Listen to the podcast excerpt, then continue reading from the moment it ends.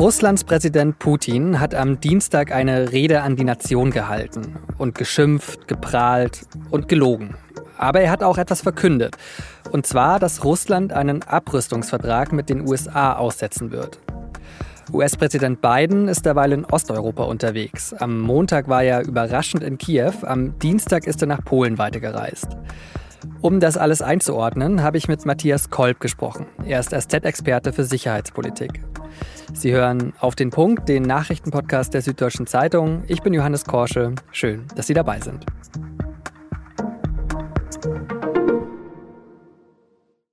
Am 24. Februar 2022 hatte der russische Präsident Wladimir Putin seinen Truppen befohlen, in die Ukraine vorzurücken.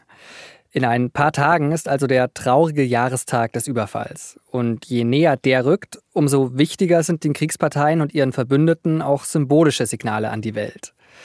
US-Präsident Biden hat am Montag überraschend Kiew besucht und hat sich dort mit dem ukrainischen Präsidenten Zelensky auf den Straßen gezeigt, während die Luftsirenen geheult haben. Und bei einer gemeinsamen Pressekonferenz mit Zelensky dann hat Biden alles gegeben, um die Moral der Ukrainer zu heben. You know, one year later, Kiev stands, and Ukraine stands, democracy stands, the Americans stand with you, and the world stands with you. Ob wirklich die Welt hinter der Ukraine steht, wie es Biden da sagt, ist ehrlich gesagt fraglich. Wir haben ja in der Auf den Punkt Folge am Montag schon über die Rolle von China in diesem Konflikt gesprochen. Den Link zur Folge finden Sie in den Show Notes. Aber an der amerikanischen Unterstützung der Ukraine hat Biden keinen Zweifel gelassen und ist dann weitergereist nach Polen.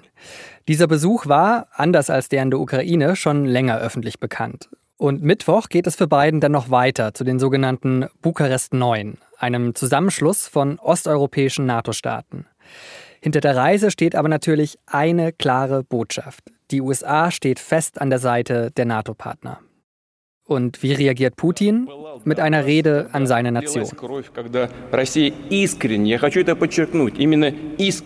Als Russland aufrichtig eine friedliche Lösung gewollt habe, da habe der Westen mit den Leben der Menschen gespielt und der habe das verhindert, sagt Putin da. Aber das ist natürlich eine Lüge. Schließlich hat Putin entschieden, die Ukraine zu überfallen. Und wie wenig Putin an einer Deeskalation interessiert ist, das hat er am Dienstag auch noch mal eindeutig gezeigt. Russland werde den atomaren Abrüstungsvertrag New Start aussetzen. Und er hat dann auch noch mit Atomwaffentests gedroht, wenn die USA welche machen sollten. Den New Start-Vertrag haben die USA und Russland 1991 geschlossen und darin verabredet, Stück für Stück Atomwaffen zu reduzieren. Es passiert gerade also nicht nur an der Front sehr viel, wo gekämpft und gestorben wird. Um das alles einzuordnen, habe ich mit Matthias Kolb gesprochen. Er war Korrespondent der SZ in Washington und Brüssel und kümmert sich nun um Sicherheitspolitik. Matthias, gerade hat Putin seine Rede beendet. Die fiel ja sehr aggressiv aus. Was waren die wichtigsten Punkte, die er angesprochen hat? Ja, Putin hat wie immer sehr lange geredet, er hat geschimpft, er hat geprahlt, er hat, äh, muss man glaube ich auch sagen, Fakten verdreht. Und er hat auch wieder ganz klar gesagt, dass der Westen für den Krieg in der Ukraine verantwortlich sei. Russland habe eigentlich nur reagieren müssen, weil die Ukraine einen Angriff auf die Halbinsel Krim geplant habe, die Russland ja völkerrechtswidrig äh, annektiert hat im Jahr 2014.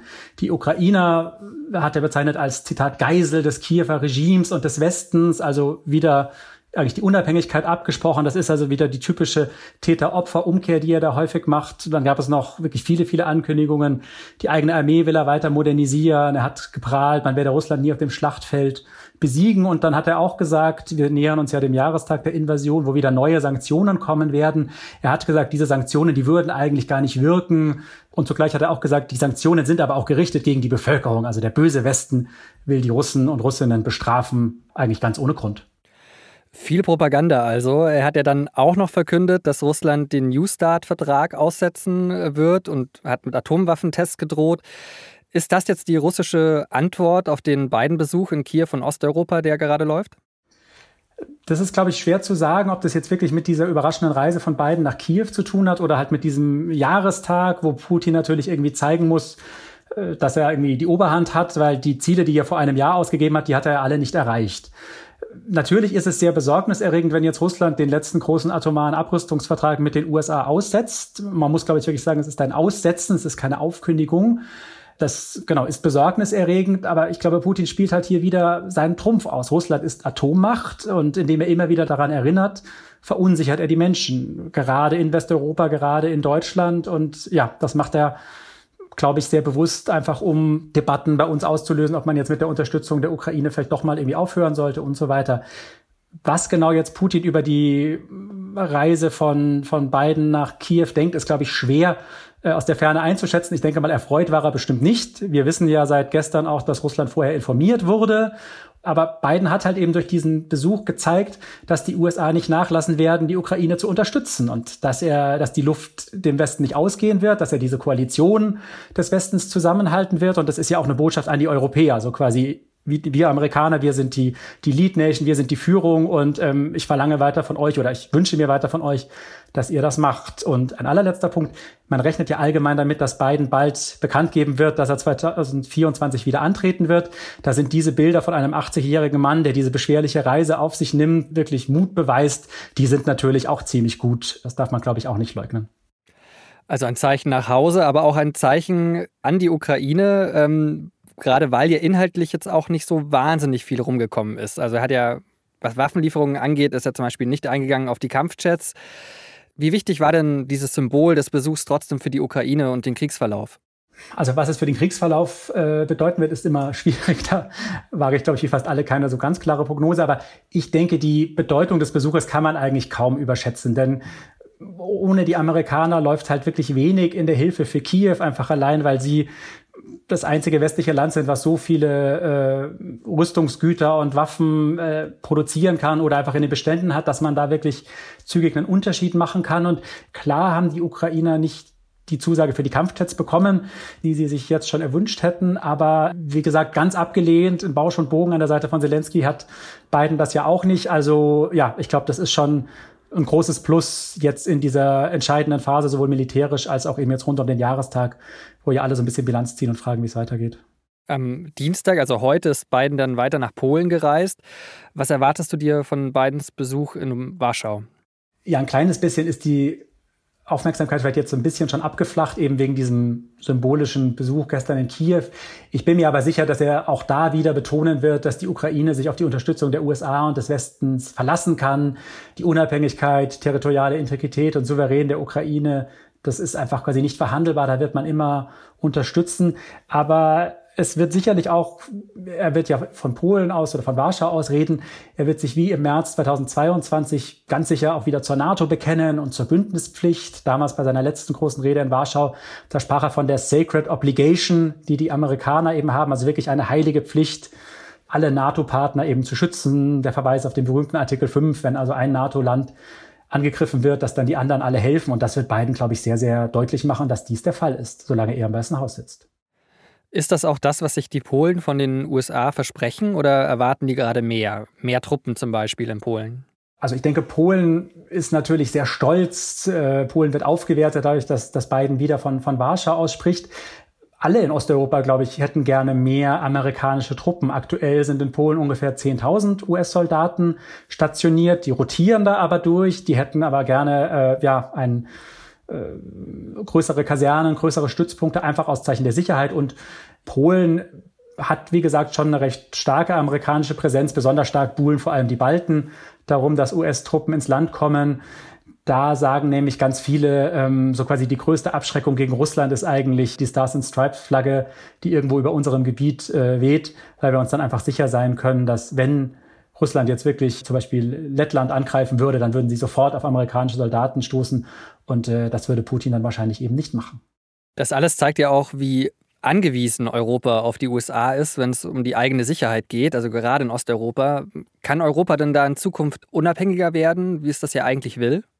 Das könnte Europa natürlich, es hängt halt ganz stark vom politischen Willen ab, über Jahre und wenn man ehrlich ist, über Jahrzehnte hinweg sehr viel mehr äh, ins eigene Militär zu investieren, eine viel offenere Diskussion über Sicherheitsfragen zu führen, äh, die Gesellschaft eigentlich auch ja wirklich davon zu überzeugen und darauf einzustellen, dass es, dass wir auf ungemütliche Zeiten hingehen.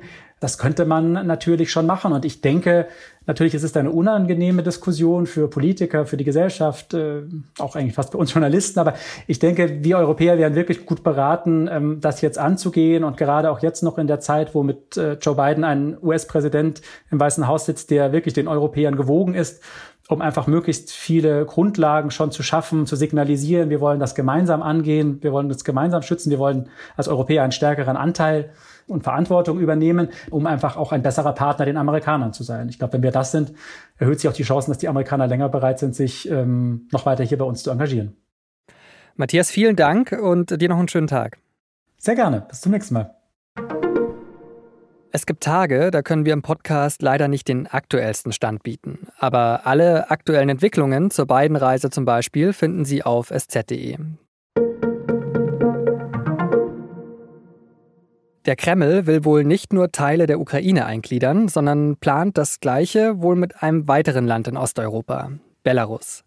Das zeigt eine exklusive Recherche, die die SZ mit Partnermedien veröffentlicht hat.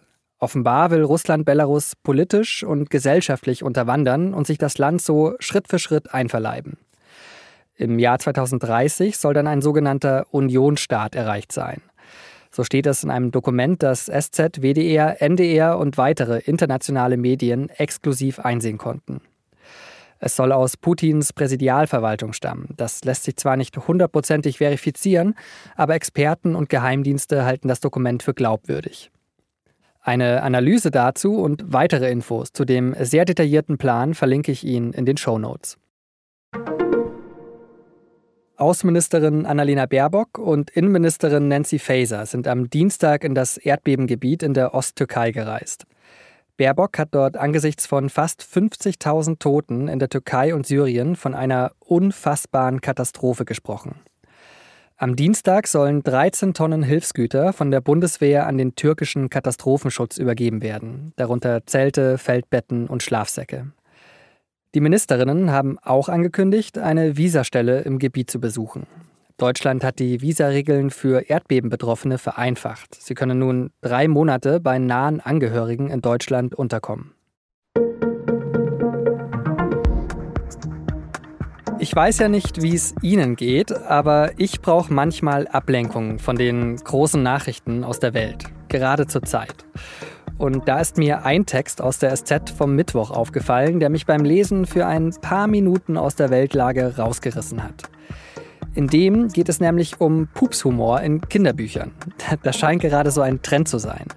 In der Buchhandlung findet man zum Beispiel Furzi Pups den Knatterdrachen mit Pups-Buttons zum Mitmachen oder Der wilde Räuber Donnerpups.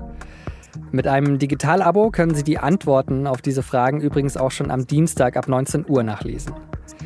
Redaktionsschluss für Auf den Punkt war 16 Uhr. Produziert hat diese Sendung Immanuel Petersen. Vielen Dank fürs Zuhören und bis zum nächsten Mal.